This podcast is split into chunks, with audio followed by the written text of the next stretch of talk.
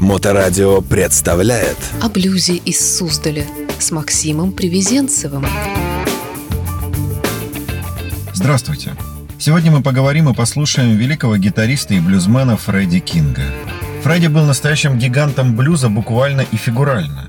На концертах этот двухметровый дервиш с гитарой поражал своим магнетизмом, сопровождая свои эмоциональные вокальные композиции пронзительным звуком гитары, безумными кругами по сцене, и обычно все это заканчивалось выступлением взмокшим насквозь артистом. Он яростно соревновался с другими музыкантами, не оставляя у слушателей никаких сомнений в том, что они видели живую легенду. Эрик Клэптон говорил своему биографу Рэю Келмену, что для него играть на одной сцене с Фредди Кингом было интереснее, чем с кем-либо другим. Но музыка Кинга для собратьев-музыкантов была гораздо важнее и гораздо долговечнее, чем его эффектное шоу для слушателей в клубах. Впервые он стал известен благодаря серии инструменталов с ритм и блюзовым звучанием, в фокусе которых был его яркий виртуозный гитарный стиль.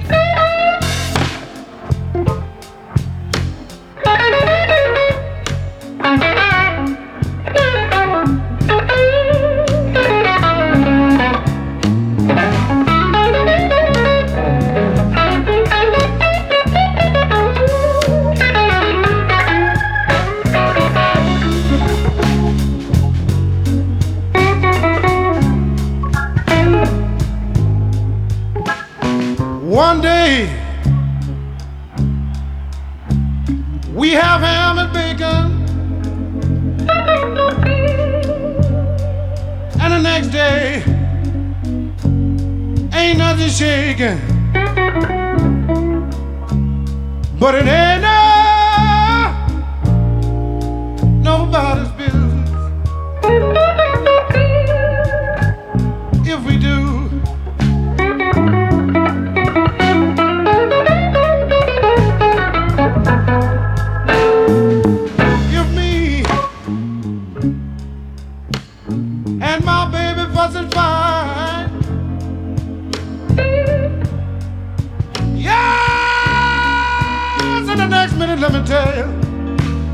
tell you, we alright.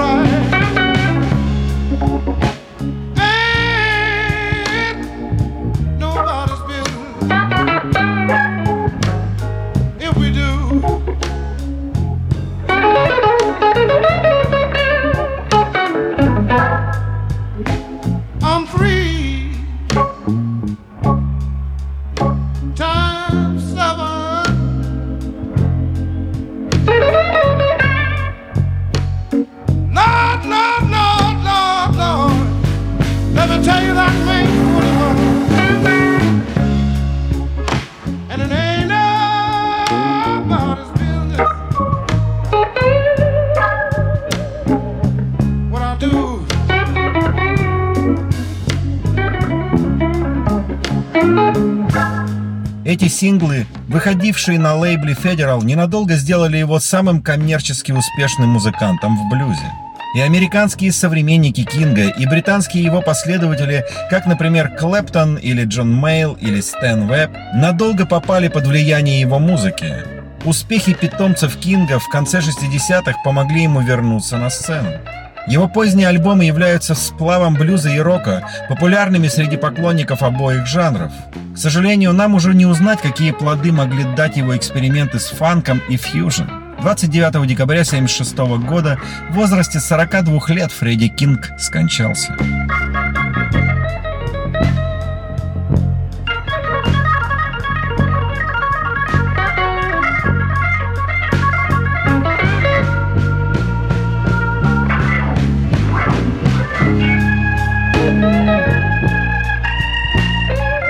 Третьего сентября 1934 года в Гилмере, штат Техас, родился мальчик, которого назвали Фредди.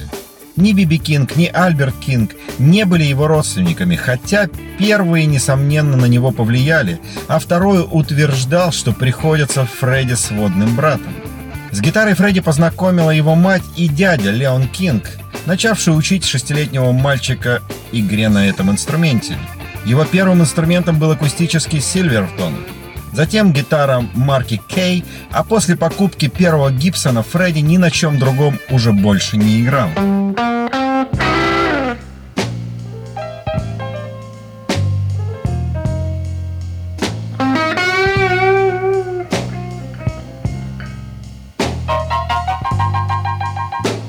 I know you heard about the blues. But I would like to give you my feeling of the blues. So if you just sit down just for a few minutes and listen to me, I'll give you my feeling of the blues. Because I think I got it.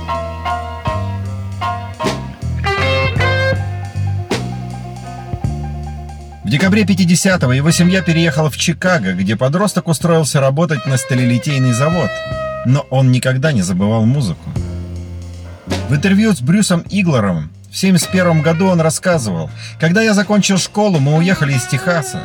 Мне было 16.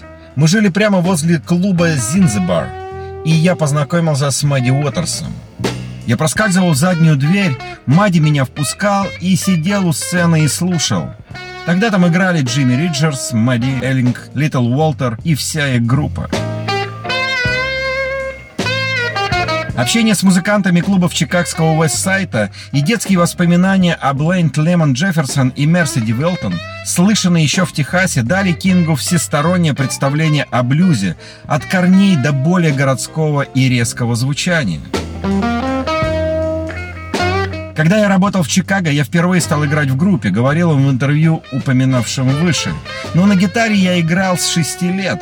Мой стиль, он где-то посередине между Литл Хипсоном и Мэдди Уотерсом, а Биби Кингом и Тибон Уоркером. Промежуточный стиль, понимаешь? Я по-старому играю и по-городскому.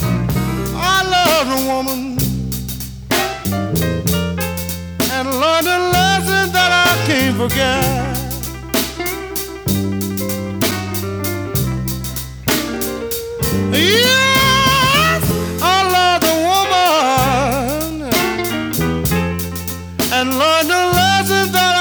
forget.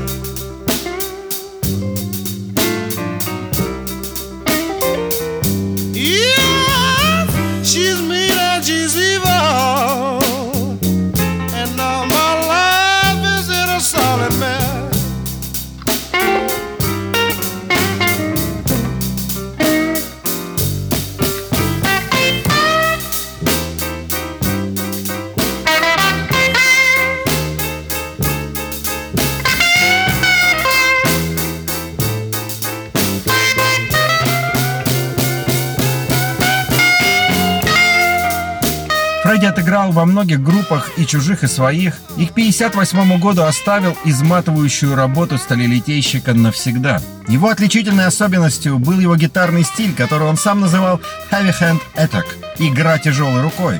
Он избегал слайда и играл попеременно пластиковым и стальным медиаторами, а звук регулировал глуша струну тыльной стороной ладони. В результате его гитарный саунд был легко узнаваем и одновременно уникальным.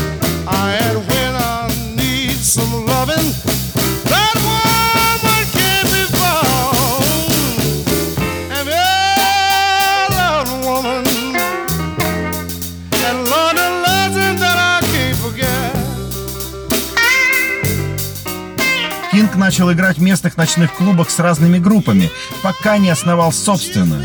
Она называлась Every Hour Blues Boys. И вместе с Кингом в ней играли Джимми Ли Робинсон. Позже Кинг играл в группе гармошечника Литл Сони Купера. С этими группами он впервые попал на студию. Их записи вышли на маленьком лейбле Parrot в 53-54 годах. Но когда Parrot разорился, один из совладельцев основал новую студию El-Bee и записал дебютный сингл Фредди «Country Boy», прошедший little boy looking for my pride and joy.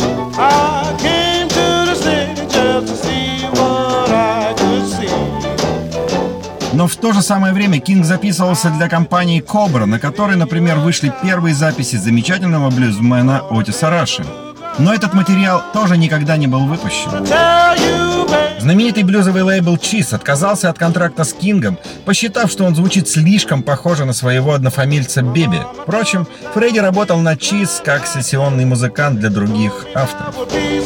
Тем временем, благодаря неутомимой игре в клубах, репутация Фредди росла, и вскоре по рекомендации пианиста Сони Томпсона Кингу предложили контракт компания Federal.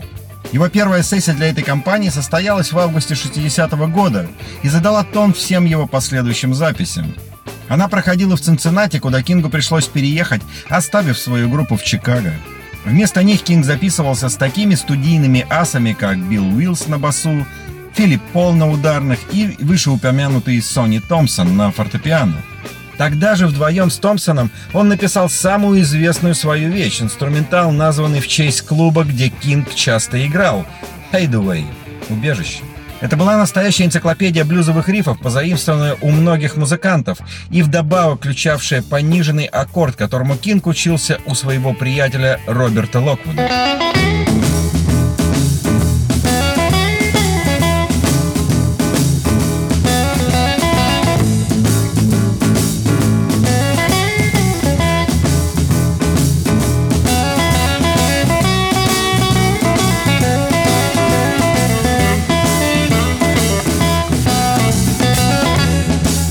Hideaway имел сногсшибательный успех, взлетев до пятого места в ритм-блюзовых чатах и девятого места до Billboard Top 40.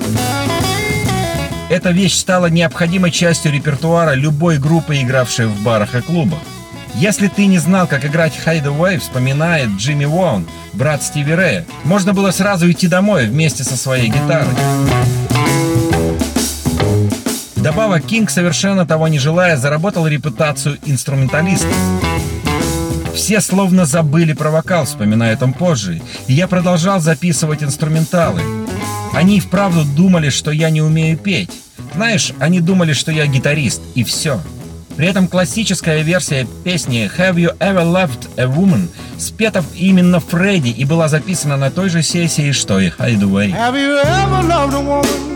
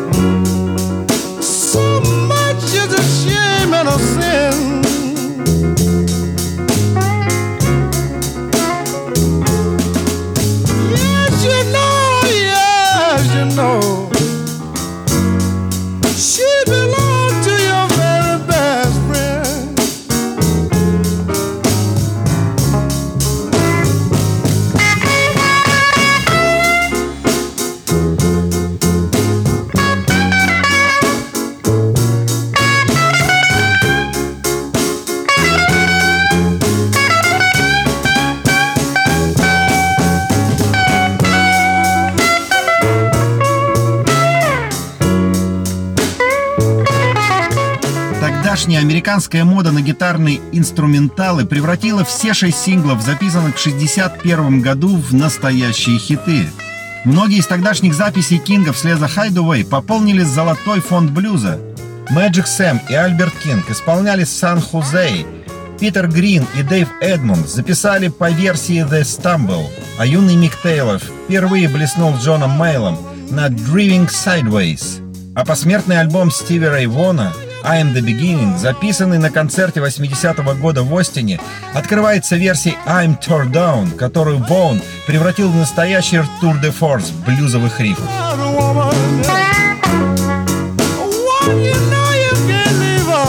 За 6 лет на Federal Кинг записал около сотни композиций, в основном без вокала, с такими, например, абсурдными названиями, как «The Bossa Nova Watusi Twist» или «Surf Monkey». Фредди назвал только две из своих инструменталов лично – «Hideaway» и «Just Pekin». Остальные названия придумали менеджеры компании, пытавшиеся выжать побольше денег из моды на серф, гавайскую и бразильскую музыку. Это назойливое руковождение в конце концов вынудило Фредди разорвать контракт с компанией. Почему я перестал работать с ними? Два года я нигде не записывался, а зарабатывал только концертами. Да потому что они меня заставляли делать одно и то же. У них там есть канцелярская крыса, он сидит целый день за столом, пока ты играешь для людей. Короче, он сидит там, ничего не видит, ни как люди танцуют, ни как они реагируют на то, что я играю. Ты приходишь на запись, а он тебе «играй вот это». Нравится, не нравится, играй. К черту.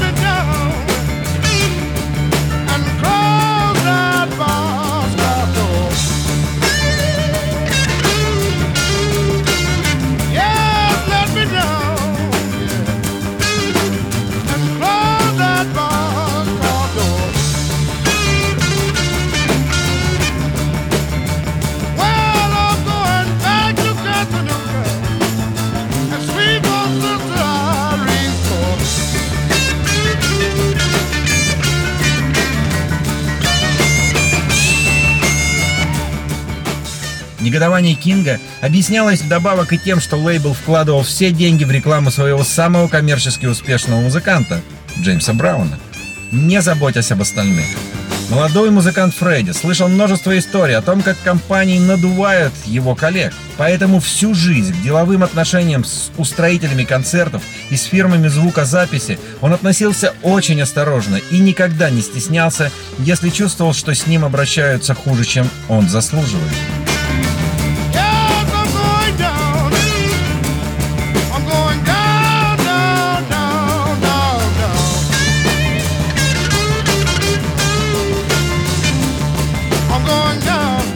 1953-м он переехал в Даллас, потакая своему пристрастию к охоте и рыбалке.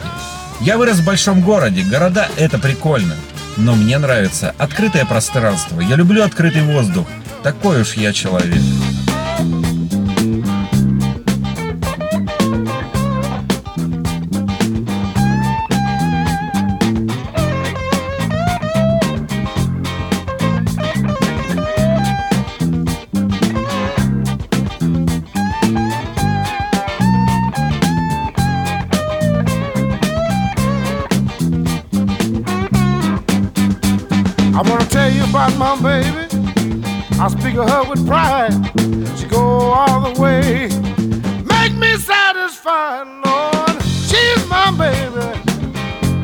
She's my baby, don't you see? I can't call her sugar. Sugar never was so sweet. I ain't no surprise. She served me in the bed. She manicured my nails, scratched dirt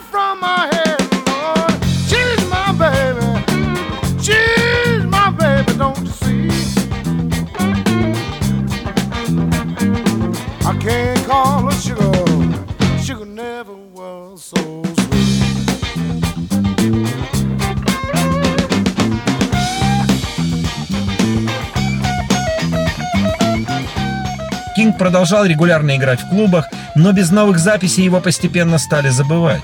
Несколько лет, по его словам, как-то ничего у меня не шло. Но британское вторжение вызвало новый интерес к блюзу в Америке, и Фредди вернулся на публику. Джон Мейл и такие группы, как Check and Shake, с которыми Кинг играл на своем первом туре по Англии в октябре 1967 года, возродили его музыку. Заключил новый контракт с лейблом Cataloni в 1968 году и написал два альбома, спродюсированные легендарным саксофонистом Кингом Кертисом.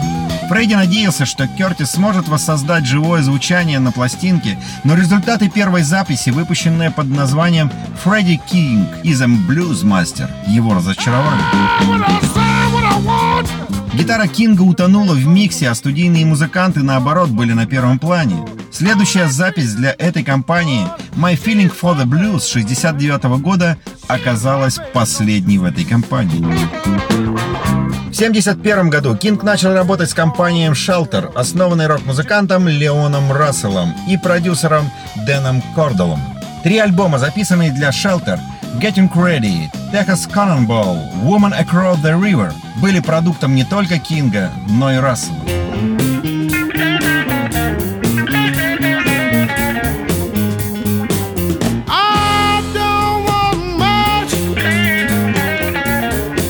I just won't live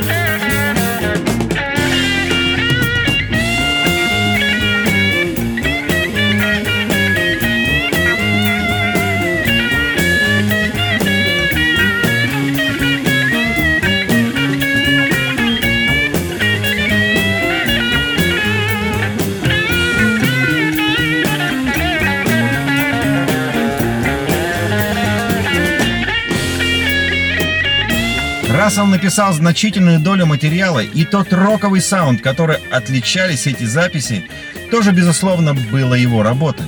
Но несмотря на роковый контекст, эти альбомы настоящий блюз. Почти половина записей Кинга на Шелтер – версии классики жанра, принадлежащей первого учителя и коллег. Замечательно исполненный «Kite to the Highway», Брунзи, «Dust My Burn» Элмора Джеймсона с первого альбома дают дань отцам-основателям блюза, а версии песен Лоула Фолсона, Хаули Вульфа и Литл Мелтона – знак уважения Кинга к его современникам. Рассел и Кинг оказались удачными партнерами. Эти альбомы имели большой успех и у блюзовой, и у роковой аудитории. К сожалению, Шелтер просуществовал недолго, и в 1974 году Фредди вновь поменял компанию. По подсказке своего друга и ученика Эрика Клэптона, Кинг заключил контракт с RCO. Страхи блюзовых поклонников, критиковавших предыдущие альбомы Кинга за слишком коммерческое звучание, к сожалению, оправдались наихудшим образом. На альбомах Burglar и The Larger Than Life музыкальное сопровождение частенько терялось за помпезными аранжировками. Следует заметить, однако, что в последние годы жизни на концертах Фредди играл совсем иную музыку, чем в студии, оставаясь верным блюзу. Студийные же записи этого периода имеют больше общего с соулом, фанком или даже роком.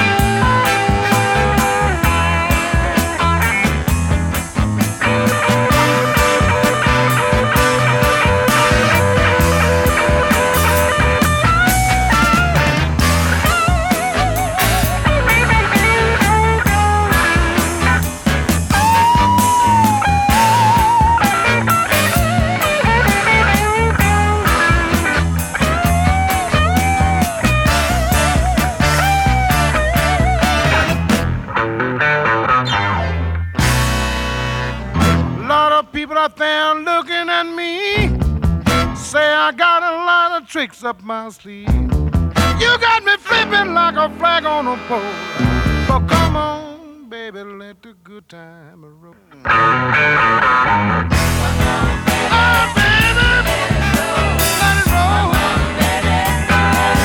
К сожалению, нам уже не узнать, как бы он разрешил эти противоречия. После рождественского концерта в Далласе в 1976 году Фредди почувствовал себя плохо и попал в госпиталь, где 28 декабря скончался от язвенного кровотечения. Это была внезапная и неожиданная смерть всего в 42 года. Вот такой он был великий Фредди Кинг. Слушайте хорошую музыку, слушайте блюз. О блюзе из Суздаля с Максимом Привезенцевым. Across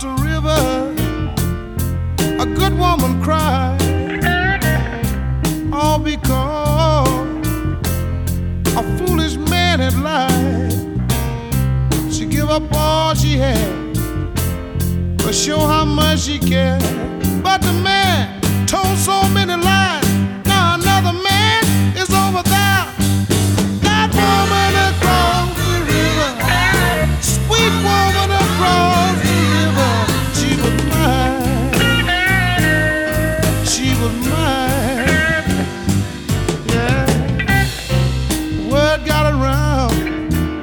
that he had jilted her. Then men came running, came running from near and far. How could I be such a fool? I never, never, never, never know. But the man is got enough.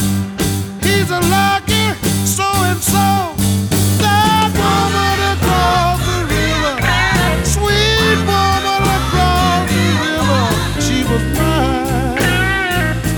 reagir mais.